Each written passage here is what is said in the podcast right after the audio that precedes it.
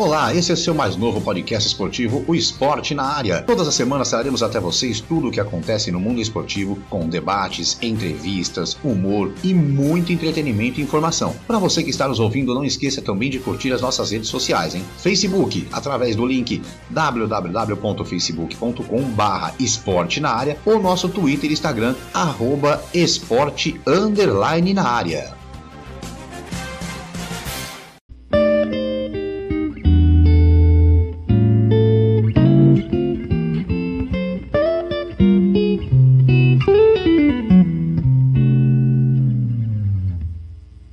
Olá, eu sou Márcio Romão, seja muito bem-vindo, seja muito bem-vindo a mais um episódio do nosso podcast Esporte na Área. Já estou aqui a posto, juntamente com meu amigo Kleber Scott, para trazermos a você mais um programa com uma participação muito especial, hein? Lembrando que você pode sempre nos acompanhar pelo seu tocador de podcast preferido, não esqueça lá de seguir a gente também. E você também pode fazer parte do nosso podcast, mandando seu recado ou dando ideias de pauta para o nosso programa. Só acessar a página www.facebook.com barra esporte na área ou nosso nosso Twitter ou Instagram pelo arroba esporte underline na área, hein? Bom, primeiramente, Kleber, boa noite, bom dia, boa tarde. Bom dia, boa tarde, boa noite, meu amigo Márcio Romão, nossos ouvintes, que a cada dia vem crescendo muito o nosso podcast. Estamos ali, hein? Brigando ali, primeiro, segundo, mas vamos que vamos, Márcio. Mais uma semana. É isso aí. No episódio de hoje recebemos ele, que é repórter e comentarista esportivo. Atualmente, além de ter um blog no Yahoo Sports, ele é também é comentarista do esporte interativo. Ele se formou em jornalismo pela PUC do Rio Grande do Sul em 92, começou sua carreira como estagiário na, rua, na Rádio Gaúcha em 1993. Em 2001, foi contratado pelo Grupo Bandeirantes de de comunicação. Inicialmente trabalhou na Rádio Bandeirantes de Porto Alegre, onde apresentava lá o Band Esporte Show em 2002, apresentou Copa do Mundo Mundial de Clubes em 2006 e em 2007 foi, se transferiu para São Paulo, para a Rádio Bandeirantes de São Paulo, onde foi integrante do programa Esporte em Debate e ainda do Grupo Bandeirantes também participou de programas televisivos como Baita Amigo e Os Donos da Bola. Ele também passou pela Rádio Capital AM de São Paulo, pela 105 FM e em janeiro de 2017 foi contratado pelos canais Esporte Interativo, ali pelo pessoal da Turner. É isso mesmo. Eu falo com ele, bom dia, boa tarde, boa noite, é um prazer recebê-lo, Alexandre Pretzel. Grande abraço, Márcio. Um abraço a você, um abraço ao Kleber. Estou à disposição de vocês. Obrigado pelo convite. É, Pretzel, eu vou começar aqui já no nosso bate-papo. Eu que confesso, acompanho você há muito tempo. É, até antes de você vir para São Paulo, né? Você estava lá na, na Rádio Bandeirantes no Rio Grande do Sul, e, mas sempre participava ali com Cláudio Zaidan do Bandeirantes a Caminho do Sol, fazia suas participações ali, né, Pretzel? Exatamente, foi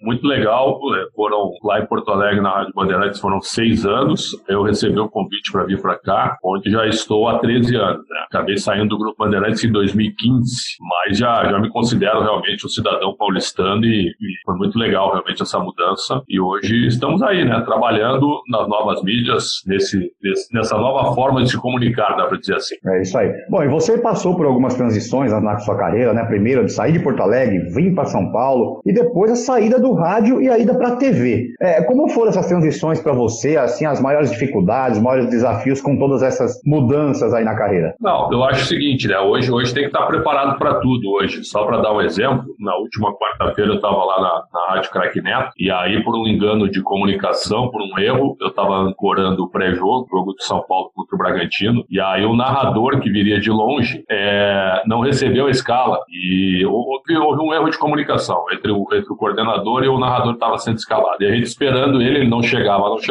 até que faltando aí 15 minutos, 20 minutos para começar o jogo, viram que não tinha narrador, porque houve um erro de comunicação. E o narrador que foi chamado levaria uns 40 minutos para chegar na rádio. Então, eu narrei pela primeira vez. Eu narrei o primeiro tempo de São Paulo e Bragantino, nunca tinha narrado, acho que é a coisa mais difícil que tem pro, pro profissional na área esportiva. É um negócio, cumprimento todos os narradores que conseguem realmente narrar um jogo de futebol, que não é fácil. E eu acabei narrando, caiu no meu colo, eu narrei. E acho que foi a primeira vez que eu narrei. E me saí bem até pelo, pelo, pela experiência que eu tenho. Agora, é assim que to, todo mundo tem que estar hoje na, na, na, comunicação. É claro que uma mudança do rádio para televisão, antigamente isso poderia ser um problema. Havia, uma, havia um, um bloqueio muito maior em relação a isso. Hoje não. Hoje todos nós somos empresas. O que, que precisa da televisão? A televisão é mais imagem, você precisa estar mais adaptado à câmera, né? a se mostrar mais. O rádio não tem imagem, então você tem que ter um conteúdo maior, pelo menos, para que você segure o ouvinte, para que você possa transmitir o correto para o ouvinte. Acho que foi por aí. É, eu me lembro que na Copa de 2010, quando eu estava com o grupo Bandeirantes na África do Sul, era o doutor Osmar de Oliveira falecido, que a grande figura, ele estava sendo escalado para ser o terceiro comentarista. E ele não podia ir para a África. Não sei o que aconteceu, de uma hora para outra ele não pôde ir. E aí o Ulisses Costa sugeriu ao Carlos Gomes na época, que era o diretor de esportes, que eu fizesse o comentário de um jogo na televisão, na TV Bandeirantes. E eu estava pela rádio lá. E aí eles conversaram comigo, o Sérgio Patrick me liberou, nosso coordenador. E aí eu fui comentar Coreia do Sul e Grécia, que foi o segundo jogo da Copa. O primeiro foi África do Sul e México. E aí o, o narrador era o Nivaldo Preto. E eu, eu já estava no grupo Bandeirantes aqui em São Paulo há três anos, eu nunca tinha conversado com o Preto.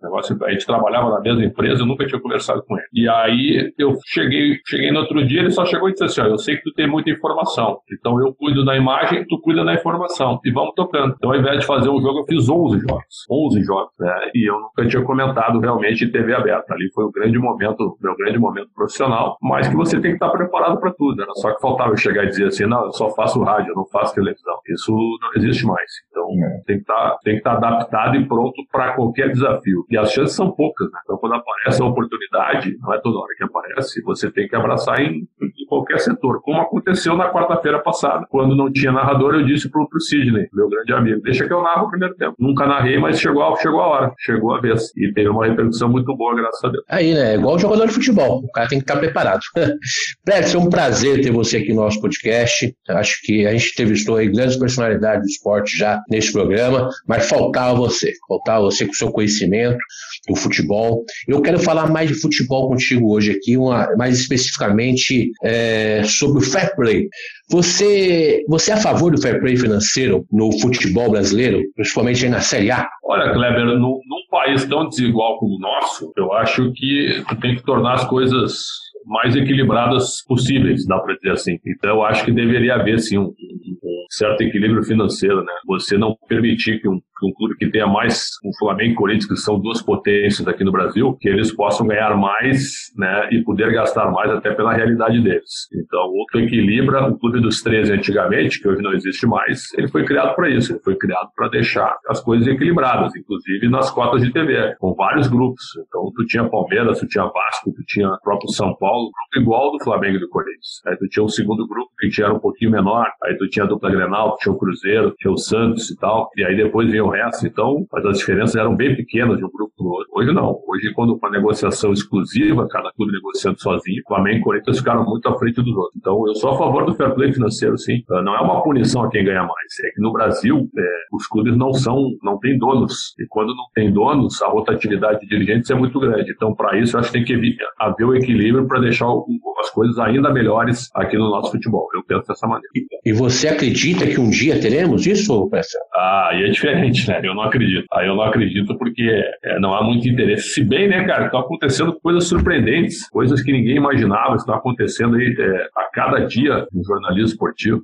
Quem é que imaginaria que a Rede Globo, por exemplo, iria pedir né, uma suspensão de cota na Libertadores da América? E aí, de uma hora para outra, né, quem é que imagina, quem é que imaginaria que o SBT entraria nesse circuito, pegando esse vácuo e fechando com a TV aberta para a transmissão dos jogos aqui para o Brasil? Né? E quem é que imaginaria também que os jogos em pay-per-view iriam para o Band Esportes, para né, o Band Esportes fazendo a parceria com a Comebol. Por sinal, um grande abraço a todos do Band Esportes, o Denis Gavazzi e equipe. Eu sempre tive muito espaço lá quando eu eu sempre fui convidado para trabalhar lá, sempre participei de vários programas de coberturas e para mim é sempre uma honra e uma alegria. Denis Gavaz é um grande profissional e ele merece uh, esse momento com toda a sua equipe. Então, hum, quem imaginaria isso? De uma hora para outra, cara. É, por exemplo, a, a, pandemia, eu não imagino que, que alguém tenha, tenha ficado feliz com a pandemia, óbvio, não. mas na volta da pandemia, a pandemia, é, é dificultou para algumas mídias, né?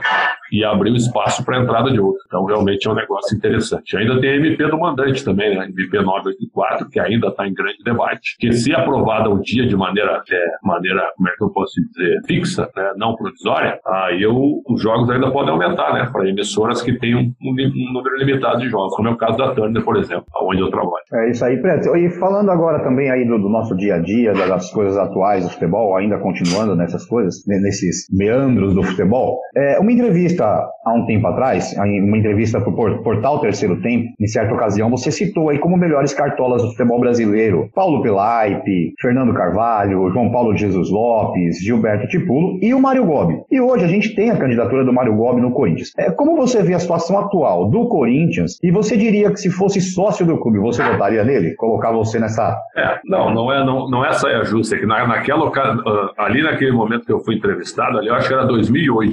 Sim. Ali, é, ali, ali o Mário Gobi estava surgindo né, como vice de futebol. E ele me pareceu um cara de boas ideias. Depois eu descobri que eu e ele a gente nasceu no mesmo dia, 21 de agosto. A gente faz aniversário no mesmo dia. Então, então eu fiquei muito amigo do Mário Gobi. E eu achei que ele ia ser um bom dirigente. Mas como presidente, ele foi bem pior que como vice de futebol. E depois que ele saiu, ele passou seis anos em silêncio, se negando a falar do Corinthians. Eu ficava me perguntando, mas por quê? Pô, você sonhava tanto em ser presidente, será que é tão ruim assim ser presidente do Corinthians? Porque os caras não querem dar entrevista, nem ele nem o Roberto Andrade. Dois caras muito legais. Depois que depois se tornaram presidentes, ficaram, ficaram malas, ficaram caras raivosos, duros. Acho que o Corinthians fez muito mal para eles, eu acho, o fato de eles terem, terem sido presidentes. Acho que eles não souberam absorver o tamanho do cargo e a pressão que eles tinham de, de comandar um clube como, como o Corinthians na situação de hoje. Então, hoje, evidentemente, eu não votaria no Mário Gomes.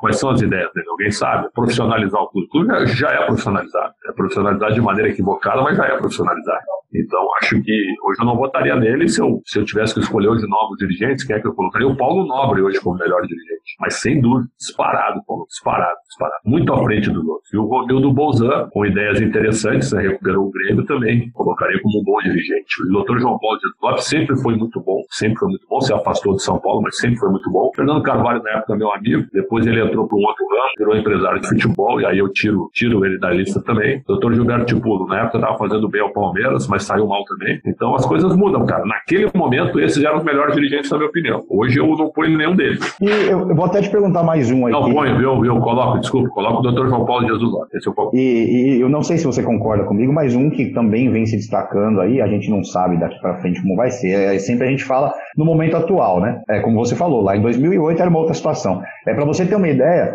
é, o Kleber está em Joinville hoje em dia, eu moro em Jaú e o, o Gob ele é aqui de Jaú e é difícil até o pessoal de Jaú falar com ele, viu? Até o pessoal de Jaú é complicado falar com ele aqui. Mas um outro cara que vem se destacando, aí eu queria ver o que, que você acha, é o Guilherme Bilintani, né? Presidente do Bahia. Bom, bom dirigente, sim, mas também andou dando umas, umas tropeçadas. Ele, ele vendeu, uma, por exemplo, essa última demissão do Roger Machado. Ele quis ganhar, é, ele, ele quis ganhar uma certa propaganda quanto à gestão dele, gestão moderna e tal, dizendo que teve um papo reto com o Roger. Aí tomou cinco do Flamengo e mandou o Roger embora. Quer dizer, ficou, meio, ficou um lance meio esquisito. Né? Na segunda e na terça ele estava tudo certo, ele tinha um papo reto com, o Roger. Eu, eu até comentei esse jogo. Bahia 3, Flamengo 5. O jogo não foi tão desequilibrante assim. É que o Flamengo jogou muito e o Bahia jogou pouco. E aí no outro dia ele mandou, mandou o Roger embora. Então, até a página 2, o Guilherme Belintani me parece sim ser um cara diferente, com ideias diferentes. Mas, nesse caso, ele foi igual aos outros. É, é falar de dirigente de futebol é complicado. A gente está no meio do futebol, a gente sabe o quão difícil confiar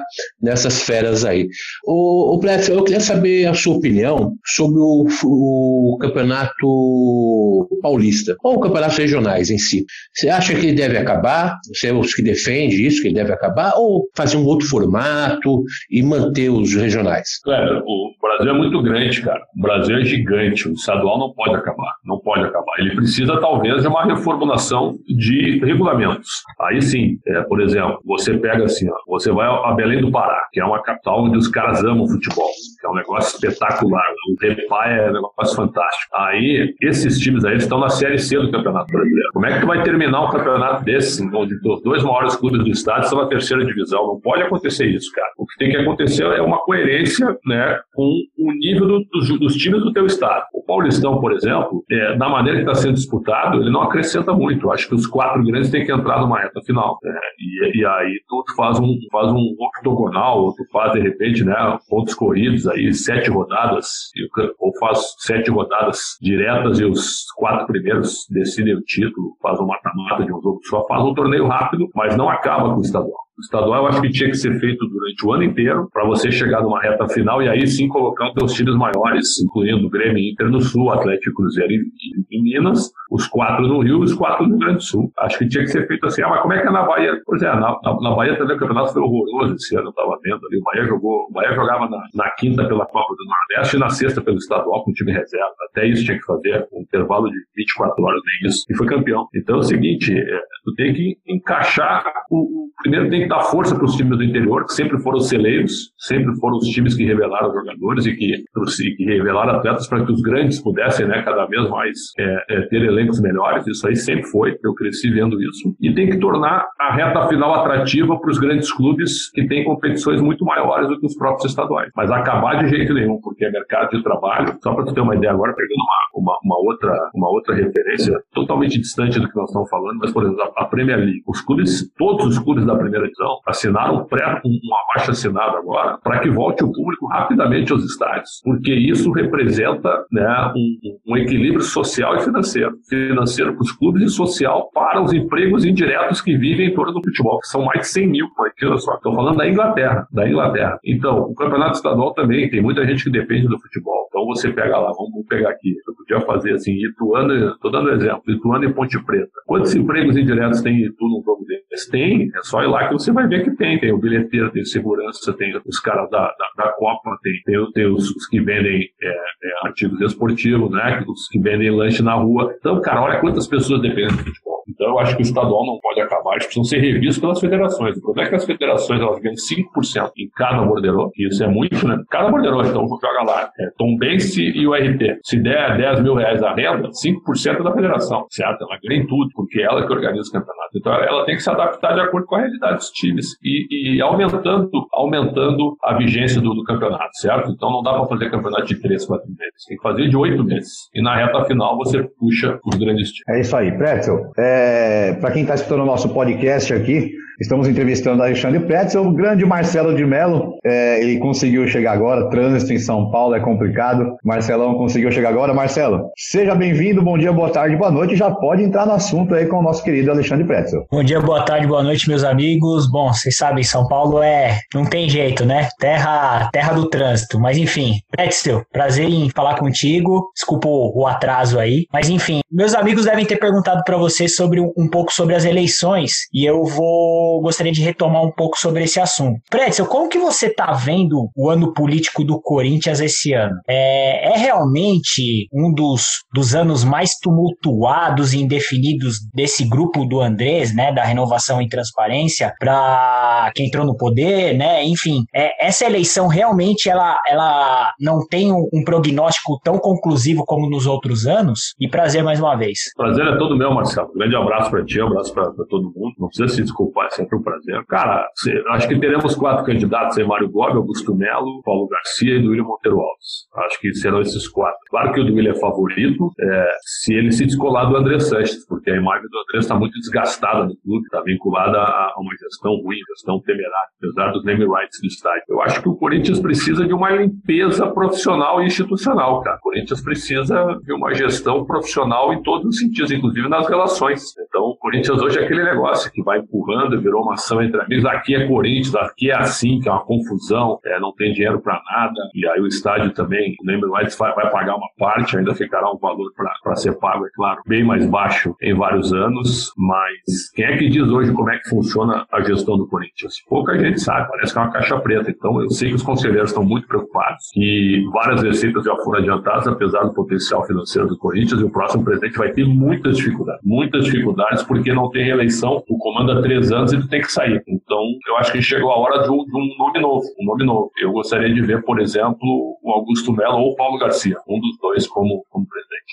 Legal, bacana. É, bom, meus amigos deixaram eu fazer uma segunda pergunta. É, e Pretzel, qual, qual foi o seu maior time que você viu sendo jornalista ou não? E qual o melhor time que você viu na beira do campo ali fazendo reportagem? É, ou se os dois vi... foram mesmo, né? Sim, sim. O maior time que eu vi sem ser jornalista foi o Flamengo de 81 uma máquina de jogar futebol. É, Raul, Leandro, Marinho, Moser e Júnior, Andrade, Adir e Zico, Tita, Nunes e Lico. Esse time era simplesmente um time, o que era o Barcelona, esse time já era o Barcelona do Guardiola. Para quem viu, viu. As pessoas acham que é um exagero. Esse Flamengo de 81 jogava como jogava o Barcelona do Guardiola é, em 2008, 27 anos depois. É a mesma coisa, a mesma coisa. Só que o time do Flamengo ali, com exceção do Marinho, eram, eram nove craques na linha. Nove craques na linha, um craque no gol. E o Marinho era um grande zagueiro também coadjuvante. Então era, era realmente um timaço. O time do Flamengo, um time absurdo. Tanto que esse time foi três vezes campeão brasileiro uh, e só não foi campeão brasileiro em 81 porque priorizou a Libertadores. Tinha a Libertadores e acabou sendo eliminado por Botafogo, um jogo único nas quartas de final no, no, no Maracanã. Mas era um timaço realmente que marcou a época. É, e na beira do campo, boa pergunta, deixa eu ver. Na beira do campo, teve o Grêmio do Filipão, que foi um grande time, sem dúvida, o Grêmio do Filipão. O, o, Palmeiras, o Palmeiras do Luxemburgo de 96, eu fiz um jogo só aqui em São Paulo, então, mas era um timaço, é, que foi na final da Copa do Brasil, perdeu pro Cruzeiro. É, depois, mais pra frente, tá, teve a, a, a, final do Brasileiro de 98, eu cobri os três jogos da decisão, Corinthians e Cruzeiro. Foram dois, três jogos espetaculares, porque o time do Corinthians era uma máquina e o do Cruzeiro também. O Cruzeiro era Dida, Rodrigo, Marcelo Vigian, Gotardo, Gilberto, aí era Dijair, Ricardinho, Valdo, tinha o Caio, Marcelo Ramos, Fábio Júnior e Alex Alves. Era uma máquina, tinha uma máquina. Tinha o Miller também, Miller, o Alex Alves era tinha o Miller aí, tinha o Miller, timaço, timaço. E o Corinthians também com aquele baita time. Então esses três jogos foram espetaculares, foram grandes times que eu, que eu fiquei na beira do campo. Deixa eu também. O, o São Paulo de 2008, aí sim que eu já estava aqui em São Paulo, acompanhei praticamente todo o São Paulo durante o Campeonato Brasileiro. São Paulo muito forte time, não era brilhante tecnicamente, mas um time é, extremamente tático, né? competitivo, extremamente tático e competitivo, extremamente tático e competitivo. E depois, deixa eu ver qual foi o outro bom que eu vi. É, o Internacional de 2005 e 2006, né? Era um bom time de futebol. E foi vice-campeão brasileiro e campeão da América e do mundo. É, foram esses aí, assim, que eu vi. Mas assim, ó, de 2010 pra cá, cara, tirando o Flamengo de 2019 foi muito bom. Mas, mas nenhum outro time me chamou muita atenção. Cruzeiro de 2003, mas aí eu não sou, eu não, não, não, não, cobri o Cruzeiro, né? Apenas observando assim. Mas ali no campo foram esses times. É isso aí. Por, e por coincidência, né? Você citou agora aí o, o Grêmio do Felipão e citou algumas outras coisas. E hoje, ainda hoje, a gente vai também entrevistar Paulo Paixão, que você conhece bem, né, Pretzel? Pô, meu amigo Paulo Paixão. Que cara legal. Grande figura, grande profissional, grande pessoa. Mandei um abraço para ele, tá? Com certeza. Paixão que, Paixão que teve um drama realmente particular, impressionante. E eu, eu vivenciei essas duas questões, que foram as perdas dos dois filhos, um em 2002 e o outro no acidente da Chape em 2016. É realmente um negócio impressionante. É isso aí. Preto, mudando um pouco de assunto agora, vamos falar de outra coisa também que aconteceu essa semana aí, e um assunto bem muito falado até, até porque é, é, o que aconteceu com o Neymar nessa semana, essa questão do, do racismo, que ele acusa é, o, o, jogador do Olympique de, de, racismo, e o Neymar que lá atrás foi cobrado também por não se posicionar muito com essa questão do, dos, dos atletas que faziam algumas, algumas reivindicações quanto ao racismo. Como você está vendo isso? Como você está vendo o posicionamento do Neymar agora, do, e próprio posicionamento do, Paris Saint-Germain? É, ficou muito uma palavra contra do outro, né? Porque, por incrível que pareça, o Olympique fechou com Álvaro Gonzalez, inclusive inclusive com o treinador, né? O André Vilas Boas, que é português, defendeu o seu jogador, o clube defendeu o seu jogador através de nota oficial. Então ficou muito, uau, fulano disse isso, não, fulano não disse aquilo. Então, é a palavra de um contra do outro. Mas já tá na hora, tava na hora já do, Neymar se posicionar para alguma coisa, né? Agora, racismo é nojento, intolerável, crime. Racista tem que ser preso, tem que ser banido. Eu até falei sobre isso, eu acho que assim que houvesse racismo, o time inteiro tinha que virar as costas e sair, sair do campo. Ah, mas vai perder o jogo. Azar que perde o jogo. Escolhemos o campeonato, não tem problema nenhum. Mas deu racismo com o companheiro, todo mundo vira as costas, tira a camisa e sai, e, e sai de campo. É isso que tinha que acontecer, no mínimo, no mínimo. Mas é, cara, para racismo não, não há adjetivo, não há. É uma das é. coisas, talvez e talvez seja a coisa mais intolerável hoje, é um negócio é, absurdo, nojento, e, e, quando eu vejo atos desse, realmente é a escória do ser humano, sem dúvida. É, e aí a gente, a gente vê e não tem nem a necessidade de pedir que, que o VAR veja alguma coisa, ou que o VAR tem 50 mil câmeras, é, a gente sempre conviveu, sim, com, sim. sempre conviveu com essas coisas antes do VAR e, e sempre usaram câmeras para punir jogador por isso, por aquilo. Não é de agora que vai ter que usar o VAR, porque tem o VAR, vamos usar para isso então. Eu acho que isso é obrigação, né, Petro? Ah, isso é obrigação, né? E, a questão do racismo é o seguinte: tem que começar a impor também a perda de pontos, né? Começa a impor também a perda de pontos pro, pro acusador, né? Vamos ver se lá na Rússia os caras vão continuar xingando, ou na Itália, né? ou extremistas também lugares. Quero ver daí se perder os pontos. Quero ver se o torcedor vai fazer isso. O próprio torcedor vai, vai estar prejudicando o seu clube. Tem que ter uma punição severíssima, cara, para parar com esse tipo de coisa. É, é intolerável. Realmente não dá mais. O Prédio, falando aí do menino Ney, o adulto Ney, né? É, ele acertou aí com a Puma agora, né? Agora dividimos ali, né? O Cristiano Ronaldo na, no Nike, o Messi na Adidas e o, o, e o Neymar com a Puma. Você, você acha que o Neymar acertou? Tipo, porque ele já saiu do Barcelona que ele não queria ser sombra do Messi, né? Foi lá para o PSG. E agora ele não queria ser sombra do Cristiano Ronaldo na Nike, porque o Cristiano Ronaldo tinha muito mais moral que ele lá. Ele acerta nessas, nessas decisões aí? Sem falar a questão financeira, claro, né? Cara, esses caras eles ganham tanto dinheiro, cara, eles recebem proposta de tantos lados que fica até estranho a gente comentar alguma coisa se ele acertou ou não, né? Eu acho que a Puma hoje ela, ela, ela é uma muito forte, né? Ela patrocina a seleção italiana, ela patrocina o Palmeiras, estou falando né, dos que eu realmente lembro, né? de outras seleções também. E você se tornar um número um de uma grande marca, eu acho que é bem interessante, ainda mais para ele, porque ele nasceu em 92, o Cristiano Ronaldo em 86, o Messi em 87. Então eu acho que, que ele tem uma vantagem de cinco anos para um, seis anos para o outro. Ele ainda vai ser protagonista enquanto os outros dois terão parado já. Então, acho que ele fez bem. Acho que ele fez bem nessa, se tornar o número um de uma grande marca. Essa acho que ele foi bem. É isso aí. Pretzel, é, a gente vai fazer um rápido intervalo agora para a gente voltar no segundo bloco. Tem muito mais coisas para a gente conversar. Vamos falar mais um pouco sobre a carreira de Alexandre Pretzel. A gente vai falar um pouco dos bastidores aí dessa carreira maravilhosa. Como eu já disse, acompanho desde a época que você estava lá no Sul ainda. É, rapidinho intervalo para a gente voltar para o segundo bloco. Tem muito mais coisa para a gente conversar, tá bom? Tá certo, tamo junto. Você está ouvindo o Esporte na Área. Não esqueça de curtir nossas redes sociais. Pelo Facebook, através do link www.facebook.com.br esporte na área ou pelo Twitter ou Instagram, arroba esporte underline na área. Dê sua opinião, sugestão e colaboração e participe do nosso programa. É isso aí, então, voltando ao segundo bloco do nosso esporte na área, hoje recebendo Alexandre Pretzel, novamente agradecendo aí a disponibilidade de Alexandre Pretzel com a gente no nosso podcast. Kleber, sua vez. Vamos lá, vamos aproveitar aí que o, o Alexandre Pretzel é um cara historiador do esporte, é um cara que tem um conhecimento muito amplo e uma memória muito boa. É, eu separei alguns nomes aqui de jogadores e gostaria que, por gentileza, o Pretzel, você escolhesse apenas um, ok? Tranquilo. Vamos lá. Rogério Ceni ou Marco. Dois estilos diferentes, né? O Rogério foi o maior jogador da história de São Paulo, eu acredito, e foi, foi, foi o atleta mais profissional que eu vi. O cara saía duas da manhã do Morumbi e no outro dia, três da tarde, ele era o primeiro a entrar no campo para treinar. Então era realmente fantástico o profissionalismo do Rogério Ceni. Mas como goleiro embaixo das traves, eu acho que o Marcos foi mais goleiro. Então eu ficaria com o Marcos. É, Cafu ou Daniel Alves? Ah, o Daniel Alves tem mais títulos, mas o Cafu tinha mais bola, tinha mais liderança, tinha mais personalidade e foi um vencedor por tudo que o Cafu representou. Agora vamos lá, o Júnior Capacete ou Roberto Carlos? É, boa disputa, hein? Boa disputa. É, o Roberto Carlos foi um monstro, cara. Acho que foi o melhor, melhor lateral esquerdo da história do Palmeiras. Mas o Júnior foi um craque. Foi tão craque que foi jogado no meio de campo depois. E até no futebol de areia ele era gênio também. Então, é um cara que marcou várias gerações. Júnior. Agora vamos lá. Agora é mais uma coisa de irmão, né? Sócrates ou Raí? O Raí foi um monstro, cara. Monstro, monstro. Tá no melhor time da história de São Paulo. Assim como o Sócrates está no melhor time da história do Corinthians, nos meus dois times. Mas só que é o seguinte, cara. O Raí agora como dirigente, ele me decepcionou muito. Decepcionou muito. Acho que ele é fraquíssimo como dirigente. E aí não tem como não associar as duas coisas, eu acho. Então eu vou ficar. Mas, mas como jogador de bola dentro de campo, os dois foram espetaculares. Eu acho que o Sócrates foi mais genial. Zico ou Revelino? Eu vi o Revelino pouco, mas eu conheço muito a história dele. Foi injustiçado no Corinthians, merecia ter saído daquele jeito em 74, mas ainda assim é o maior jogador da história do Corinthians pela bola, tudo que ele representou até, até o ano de 74. E o Zico foi um gênio. É uma disputa muito difícil, cara. Essa daí só tem que ficar com uma.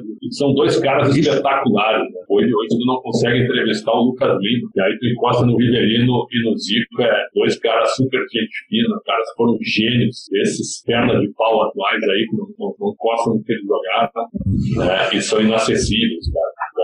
Eu vou ficar com, nessa, irmão. Nessa eu vou ficar na, na coluna do meio, porque os dois foram gênios, mano. Beleza, vou, vou deixar, vou deixar, pá. vou deixar. Pra... Obrigado, obrigado. Ronaldinho Gaúcho, só um, agora não pode passar mais, hein? Agora acabou. Ronaldinho Gaúcho ou Neymar? Ah, o Ronaldinho, muito mais jogador. acho que não dá para comparar, eu acho. O Ronaldinho Gaúcho foi gênio, o Neymar é um, é um craque, né? mas eu, tive a oportunidade, eu, quando o Ronaldinho surgiu, eu estava também na, na imprensa de Porto Alegre, cobri o Grêmio muito, eu já conheci o Ronaldinho Assis e acompanhei muito isso da trajetória do Ronaldinho desde o Sub-17, gênio, mas assim, ó, a léguas de distância, Ronaldinho. Certo. Agora é o Rorô. Romário Ronaldo? É, aí são, são duas características diferentes. Os dois foram espetaculares, mas, mas dentro da área, eu acho que com o tamanho que ele tinha, nada foi igual o aquela extensão ali era uma genialidade absurda, no início de carreira estrondosa, tudo que o Ronaldo conquistou. Aí eu fico com o. Certo. Marcelinho Carioca ou Neto? Ah, cara, o Neto é meu grande amigo, né? E o Marcelinho eu sempre tive uma boa relação. Os dois estão no meu melhor time de Corinthians de todos os tempos. Aí já tá respondido pra ti. tá bom, tá ótimo, Pretzel. Obrigado. Pretzel, você participou de diversos é, eventos internacionais, né? Copa do Mundo, Olimpíadas, Libertadores, chegou a cobrir Mundial. Desses eventos que você acabou participando, qual para você como, como jornalista ou, ou até telespectador foi o melhor que você presenciou e por quê? Cara, a Copa do Mundo é um negócio espetacular, né? É assustador.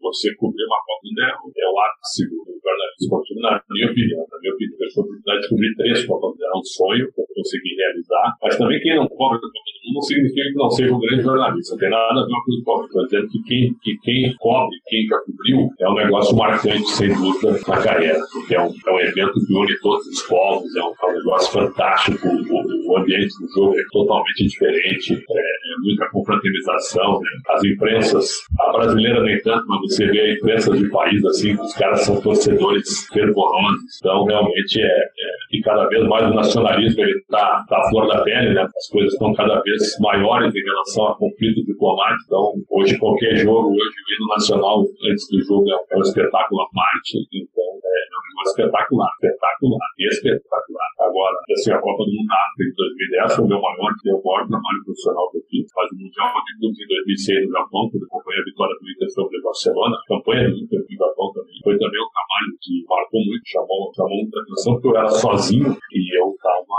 os meus concorrentes, que é o Rádio Guaíba, tinha nove pessoas. E a Rádio Gaúcha com a Universo tinha 23 pessoas. E eu estava sozinho. Então eu fiz um trabalho de guerrilha, assim. Eles iam para o norte e eu ia para o sul, certo? Então eu sempre apresentava algo diferente do que eles faziam. Então, o meu trabalho nunca teve nada igual ao que eles faziam, porque eu sempre trouxe algo diferente com o meu filho, trabalhando sozinho. Então, foi um trabalho realmente bem inteligente, sem querer puxar, mas foi uma estratégia muito inteligente na época, onde realmente também marcou bastante. Mas, assim, ó, evento FIFA, a FIFA ela cobra cara pelos eventos FIFA, né? Mas os eventos FIFA são muito, muito bons. Muito, muito bom que houve a limpeza institucional, ainda muita empresa, mas é, Copa do Mundo realmente espetáculo. Ô, Preto, e agora também aí mudando um pouco de assunto, é, para você aí, é, a gente, como a gente já falou, a gente conversou com, com várias pessoas do, do, mundo esportivo, e você foi até citado. Eu não, eu, não, quero é, influenciar a sua resposta, mas você foi muito bem citado como um dos melhores companheiros que o José Silvério já teve. Ele fez questão de falar o seu nome, o seu e do Quesada, como um, dos, dos, principais aí parceiros dele em, em, em, jornadas esportivas e no dia a dia, enfim. É, mas agora, para você, quais foram, aí na sua opinião, quais foram os melhores companheiros com quem você trabalhou? E se nessa, na atualidade, esses novos repórteres que estão aparecendo, essa nova safra de, de, de jornalistas esportivos, quem você mais destaca hoje em dia? Márcio, cara, é difícil eu falar de, de pessoas assim, mas, por exemplo, na Rádio Gaúcha eu trabalhei oito anos, é, como é que eu posso falar? Desde que eu comecei no corpo, houve muita resistência ao meu trabalho. Eu sempre fui um cara muito independente. E, e eu comecei, eu cheguei atropelando, cara, eu me preparei muito para ser jornalista esportivo. E, e, as pessoas não souberam administrar muito bem a maneira literalmente eu estava passando por cima, passando por cima do trabalho, dia a dia, mostrando realmente que estava aparecendo alguém diferente. Não estou sendo prepotente nem pretencioso, e é o que realmente aconteceu. E aí eu trabalhava, aí eu ouvia muito a Rádio Gaúcha, né, para vocês verem, vocês têm que tomar cuidado com isso também, quando vocês escutam as pessoas, mas não conhecem as pessoas do dia a dia, é, pode passar a imagem de que aqueles caras no ar eles são uma coisa, e na vida pessoal e profissional do dia a dia pode ser bem diferente do que ele aparenta no ar. Então, então foi uma grande frustração, assim, né? Porque eu ouvia os caras e eu tinha os caras do trabalho com um trabalho muito legal. Eu fui trabalhar com uma gente terrível, muito ruim, né? com poucos profissionais realmente de nível pessoal interessante, mas a Rádio Gaúcha é uma potência, né, cara? É uma das maiores rádios do mundo, e eu aprendi muito ver como se fazer e como não se fazer. Então, foi muito bom ter passado por lá, porque me deu um lastro muito grande para eu aprender bastante, cara. Que não basta tu apenas ser generoso, ser grande profissional e ser, querer ser amigo e companheiro dos teus colegas. Tem que ter um pouco mais, tem que ter é, lastro, tem que ter força de vontade e não pode desanimar com dificuldade. Então é o seguinte, esse meio é é difícil tu ter amigos no meio, ter companheiros, grandes colegas, e vai muito da postura de cada um. A minha postura sempre é uma postura reta. Eu sempre fui o mesmo com todos. Eu mesmo com o estagiário até o diretor. E eu sempre fui assim a vida toda. Né? Mas só que não é bem assim que o sistema funciona. Né? Mas tu tem que ter uma linha editorial, tem que ter uma linha de conduta. Né? A editorial que eu digo, que eu digo, fazendo uma analogia, é uma linha editorial pessoal. Né? Tem que ter um estilo de trabalho, tem que ter conduta, caráter e tal. Isso nunca faltou para mim, nunca faltará, sem dúvida. Agora, quando eu vim para cá, Sérgio Patrick me convidou para vir para cá, eu não pedi para vir para cá, mas foi um grande desafio, porque eu tinha 36 para 37 anos, dois filhos pequenos, hoje eles estão grandes, que no menor, um 16, ou 13 para 14. E, e na época foi um grande desafio, mas eu tinha, eu tinha que vir, porque eu era coordenador de esportes na Rádio Bandeirantes, aliás, foi muito legal trabalhar na Rádio Bandeirantes Porto Alegre que ter, trabalhado na Rádio Gaúcha, sem desmerecer a Rádio Gaúcha, eu fui muito melhor tratado na Rádio Bandeirantes, inclusive com o Leonardo Mendes, que está lá de novo como diretor, que é uma pessoa realmente espetacular, meu grande amigo. E aí eu convidei o Sérgio Patrick e eu tinha que vir. Era um desafio novo para a carreira com 36 para 37 anos. Uma mudança de ambiente, mudança de cidade, uma mudança de estilo de fazer rádio. O rádio de São Paulo é bem diferente do rádio de Porto Alegre. E isso para mim foi um grande desafio. E aqui eu fui muito bem recebido por várias pessoas, inclusive pelo José Silvério, que é uma pessoa que eu, eu sou escutado, nunca tinha trabalhado com ele, mas foi uma escola para mim, né, Trabalhar com o Silvério realmente é um negócio fantástico. É o narrador que mais narra em cima da bola que eu vi. Então eu aprendi que ali atrás do gol eu tinha, meu depoimento tinha que durar 5 segundos. E como eu tinha muita experiência, eu não senti tanto em trabalhar com ele. Porque várias pessoas me diziam, trabalhar com ele não é fácil, era um cara é, é, muito sério e tal, né? Sabe? Não pode demorar tanto para falar. Ok, ok. E aí eu, desde o primeiro grupo, foi uma sintonia muito grande e e é uma honra ter, ter trabalhado com ele durante vários anos e ter feito a meta para ele. Uh, Ulisses Costa, eu acho que é um monstro, cara. Um monstro. Meu amigo, meu amigo pessoal dele, cara. Eu acho que o narrador do momento é o Ulisses Costa. O narrador do momento é um monstro. Mas tem um narrador também que voltou agora para o News, que é o Doni Vieira, que é um baita narrador. Um baita. Que bom que ele voltou agora. Ele merece muito estar numa unidade. É. O Claudio Zaidan, para mim, é o maior profissional que eu vi no jornalismo esportivo. E acho até que ele deveria estar não só no jornalismo esportivo, como em, todo, em todas as editorias possíveis. Poderia ser a opinião de uma grande empresa, pelo que ele tem. O meu nome é grande amigo, cara, um cara que sempre deu muita força. O filho dele, Fábio Lucas, é grande amigo também. É, então, cara, são vários nomes. Aí, o João Paulo Capelanes, que é um, que é um jovem que, que chegou já já está mais estabelecido aqui em São Paulo, é um talento também, merece tudo que ele está conquistando. Tem o Luiz Teixeira na Rádio Band News também, que é um cara fantástico. Tem muita gente surgindo da nova geração, mas tu também tem muita gente surgindo. Não, não, é. Mas tu tem muita gente surgindo também, Kleber, que está muito preocupado só com rede social, com pouco conteúdo e com muita imagem. Né? E eu acho que tu não pode parar nunca, cara. Eu completei 50 anos agora e eu tô, acho que eu estou começando ainda. Eu tenho 28 anos ininterruptos de profissão e ainda falta muita coisa, muita coisa. Apesar de ter feito três Copas, duas Olimpíadas, duas Copas na América, é, é, competições por todos os campeonatos possíveis, jogos por todos os campeonatos possíveis, quase 1.500 jogos. Mas e aí? Mas eu sou um cara insatisfeito, eu sou um cara é, inquieto, dá pra dizer assim. Mas nesse meio é o seguinte, ó, tem esses grandes nomes que eu citei, grandes amigos. No Sul, meu grande amigo Leonardo Meneghetti, tem o Daniel Oliveira também, que é um grande cara. É, meu sobrinho João Pretzel agora, que é uma revelação no grupo RBS, trabalhando lá como jornalista esportivo também, no grupo RBS. E é isso, cara. E eu acho que a gente sempre tem que, a gente tem que se a gente quer se tornar referência para alguma coisa, a gente sempre tem que estar tá, é, instigando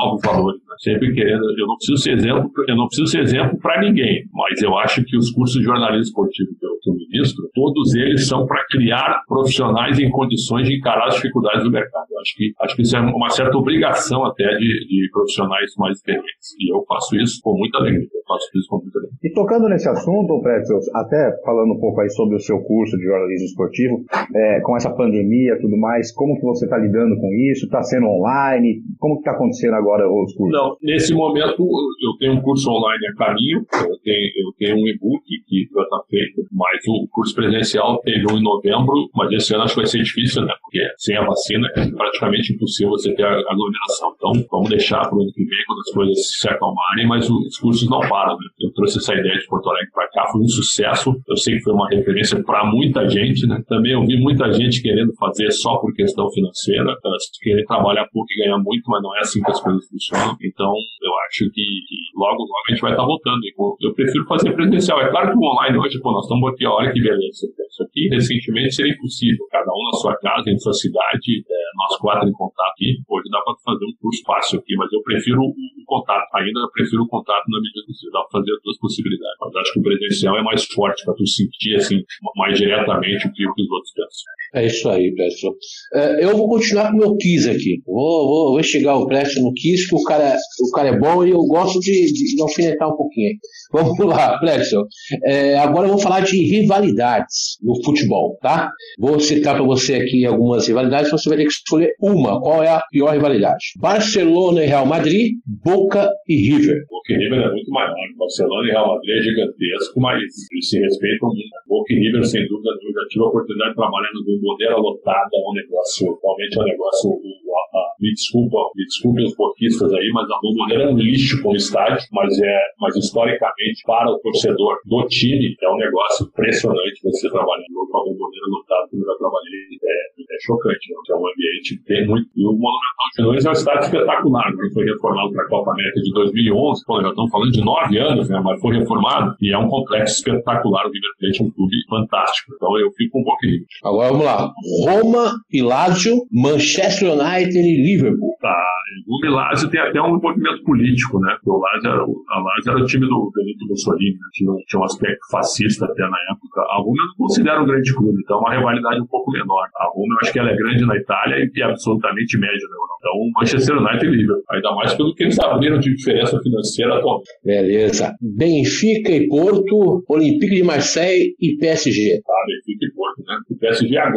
que é grande. Então o PSG ele, ele teve grandes jogadores, mas ele nunca teve o tamanho do Olympique. O Olympique sempre foi o maior time da, da França, sempre foi. O Lyon é que se aproximou em títulos, mas em grandeza ainda não. E o Paris Saint-Germain com dinheiro, aí sim, com dinheiro, com a força que tem, aumentando torcida, agora está se aproximando do Olympique. Mas Benfica e Porto é uma, é uma rivalidade histórica, Benfica e Porto. Agora eu vou falar o que eu acho os piores, na minha opinião. Não sei se você vai concordar. Galatasaray e Fenerbahçe, Rangers é. e Celtic. Aí não é rivalidade, aí é guerra, né? Porque é, Rangers e Celtic envolve até a questão religiosa, né? É, católicos versus protestantes. Então, e Galatasaray e Fenerbahçe é uma coisa muito do turco, né? Então, cara, é um povo muito sanguíneo, um povo que foi, foi criado com muitas batalhas. Então, é, é duro? É duro. Eu acho que, que Galatasaray e Fenerbahçe é pior. Ah, agora vamos, para finalizar, vamos falar de dois clássicos, quatro clássicos, na verdade, do futebol brasileiro. É mais fácil, agora eu acredito que seja mais fácil para você. Internacional e Grêmio, Cruzeiro e Atlético Mineiro. Não, o Grêmio não é o clássico de maior rivalidade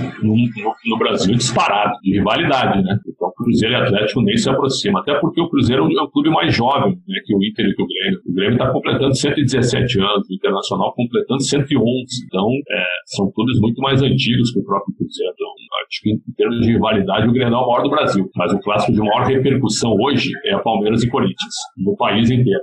Eu me lembro que na década de 70 e 80, quando o Maracanã estava para o Flamengo e Vasco, virou o clássico dos milhões, porque as vendas eram milionárias e tinham 140 mil pessoas no estádio 150. Mas esse clássico perdeu espaço pela, pela queda do Vasco, pela queda do futebol carioca. Então, hoje, hoje o maior clássico de rivalidade no Brasil, acho que é indiscutível o Grêmio. E mais o de maior repercussão é o Palmeiras e Corinthians. Show, você já respondeu ao último que ia falar, Corinthians e Palmeiras, Flamengo e Vasco. Show de bola. Esse é o. Não, eu imaginei, Cleber, imaginei que já, eu, eu já me adiantei porque eu até fiz um post uma vez, gerou polêmica sobre isso, porque os, meus conterrâneos gaúchos, né? O, o, gaúcho tem uma mania de tanto que sai do estado, parece que tu não é mais gaúcho, tá? Uma grande frescura.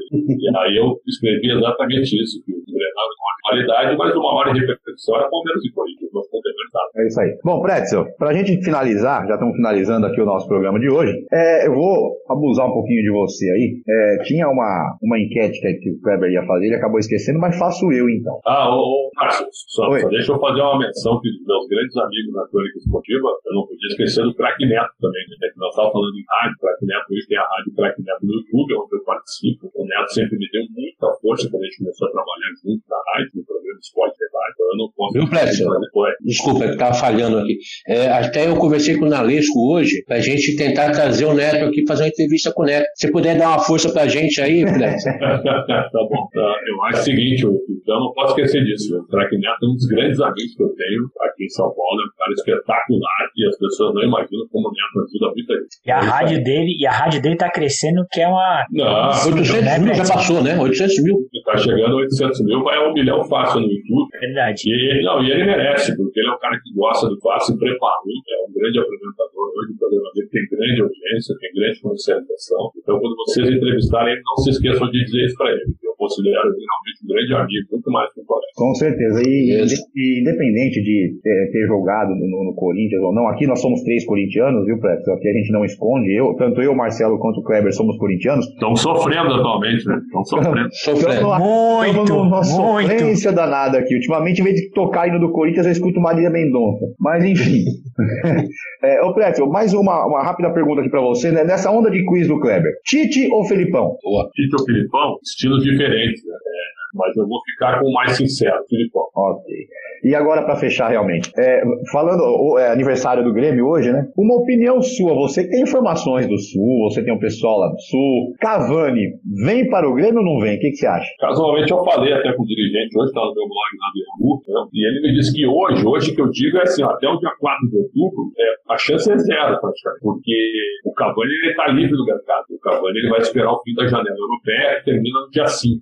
Então até o dia 4 de outubro, ele vai esperar por propostas, vai esperar por propostas que cheguem no que, no, no que ele está próximo de pedir. Agora, se até o dia 4 ele não fechar com ninguém e quiser jogar na América do Sul, o Grêmio é candidato. O Grêmio é candidato dentro da realidade financeira do Grêmio. Então, eu te diria que hoje a chance é 1%. 1%. Mas eu já vi tanta coisa do futebol que eu não vou descartar. Então, 1% são 1%. Pouco, mas ainda viagem. Pouco, mas ainda viagem. Tá ok, então. Bom, terminando aqui o nosso esporte na área de hoje. Marcelo de Mello, bom dia, boa tarde, boa noite. Muito obrigado por mais um programa. Bom dia, boa tarde, boa noite. Obrigado, amigos. Pretzel, prazer em falar contigo. Muito bom. É, é, é muito conhecimento. Ajuda os mais jovens a ouvir, os mais velhos a, a relembrar. Então, a gente, eu particularmente agradeço aí. Sou, sou um fã do seu trabalho. Acompanho você desde a Rádio Bandeirante e nos outros veículos que você trabalhou. E prazer em, em ter aprendido um pouquinho com você. É, prazer é todo meu, Marcelo. Obrigado pelo convite. Um abraço, Márcio. Um abraço, Kleber. E na medida possível, eu estou à disposição. Espero, espero ter ajudado vocês na ideia de vocês aí. Parabéns pelo, pelo podcast. É isso aí, Kleber. Obrigado, Plécio. Obrigado mesmo pela força e sucesso. Sucesso, né? Sucesso essa carreira maravilhosa aí. Muito obrigado. Eu te agradeço. Saúde para vocês. Uma satisfação e uma honra ter participado com vocês. Muito obrigado pelo convite. E mais uma vez agradecendo o Pretzel aí, que quando eu mandei lá a mensagem pro Pretzel pelo, pelo Instagram, na cara, de, na, na, na cara de pau e tudo mais, né? Eu falei, vamos, vamos torcer para dar certo. E realmente deu certo. Pretzel, muito obrigado pela sua disponibilidade. E aqui é mais um fã falando, mais um fã que vai continuar acompanhando sua carreira, seja na televisão, seja no rádio, seja na internet, enfim, aonde você estiver. Muito obrigado, viu? Eu te agradeço, Márcio. E uma curiosidade, hein, cara? Tu é a cara do meu chefe na Turner, o Vitor Costa. Um dia, um dia nós vamos botar vocês dois juntos, é um negócio impressionante, viu? Então, quando, quando as pessoas vierem te falar, pô, tu é igual o Vitor Costa da Turner, cara. Vocês Mas ele gosta de uma cervejinha também? Gosta também, viu? Para- Vocês parecem irmãos gêmeos, cara. Que curiosidade, hein? Que curiosidade. Obrigado, Manda- Márcio? Manda um Prazer, abraço, cara. manda um abraço para ele também. Tá certo, meu cara. Muito obrigado. Prazer em conhecer. Bom, é isso aí, prazer foi meu. É isso aí, terminando então mais um podcast para você, mais um esporte na área. Lembrando aí, semana que vem tem muito mais para você, muito mais entrevista, muito mais informação e descontração aqui no seu esporte na área. Até a semana que vem, se Deus quiser.